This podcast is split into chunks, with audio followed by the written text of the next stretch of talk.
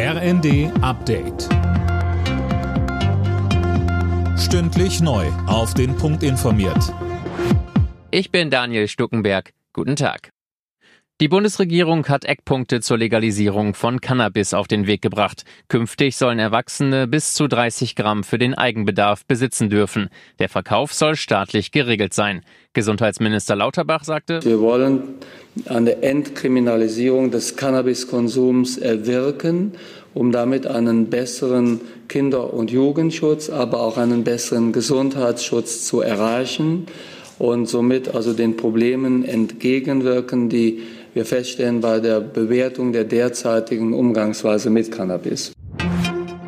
Die Bundesregierung hat dem Verkauf von Anteilen eines Hamburger Containerterminals an den chinesischen Staatskonzern Costco zugestimmt. Und das trotz scharfer Kritik auch innerhalb der Ampel. Auch Bundespräsident Steinmeier warnte noch am Abend vor einer zu großen wirtschaftlichen Abhängigkeit Europas und Deutschlands von China. Das Prinzip Wandel durch Handel sei etwas, auf das wir nicht mehr vertrauen dürfen, sagte Steinmeier im ersten. Das würden die Erfahrungen mit Russland aktuell deutlich zeigen.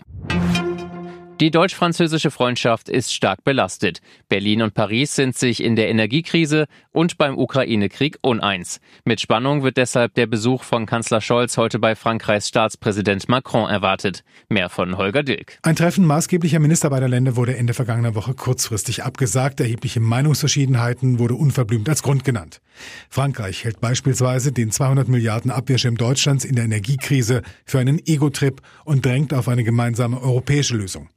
Blockiert werden auch gemeinsame Rüstungsprojekte wie ein Kampfflugzeug, weil sich die Unternehmen beiderseits der Grenze nicht auf eine Zusammenarbeit einigen können.